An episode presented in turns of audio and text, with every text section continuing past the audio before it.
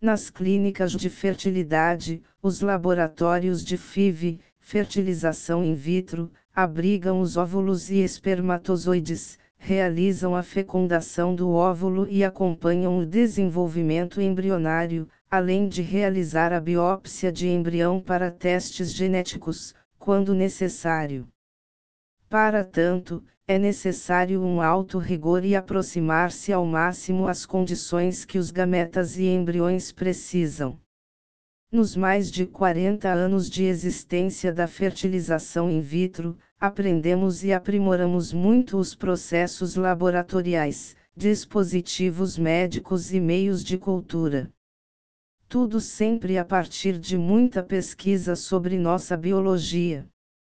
O que sabemos sobre os primeiros dias do desenvolvimento embrionário em vivo e como mimetizamos isso em laboratório?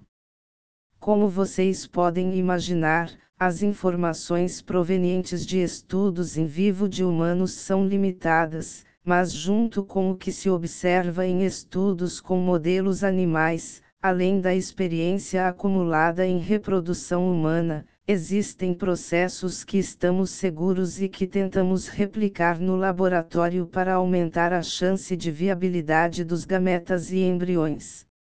Um deles está relacionado com a concentração de oxigênio. Concentração de oxigênio nas tubas uterinas e no útero. A concentração de oxigênio em condições atmosféricas é 20%.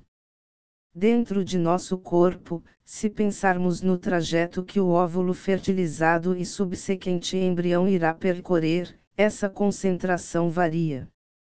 É cerca de 8% nas tubas uterinas e vai reduzindo ao longo do caminho até 2% dentro da cavidade uterina. Esta reflexão pode ter gerado em você uma dúvida: o que, que muda para o embrião, se ele for cultivado in vitro, no laboratório, em uma concentração de oxigênio bem maior do que a ideal, do ambiente uterino. Tem muita coisa que cabe nesta resposta e uma delas é um termo bastante popular. Em maiores concentrações de oxigênio, nós podemos ter como consequência maior quantidade de espécies reativas de oxigênio. Essas moléculas são importantes e estão envolvidas em diversos processos celulares, mas em excesso são prejudiciais ao desenvolvimento e até às estruturas do embrião. Isso acontece quando há o desequilíbrio entre a quantidade presente das espécies reativas de oxigênio e de antioxidantes, situação que chamamos de estresse oxidativo.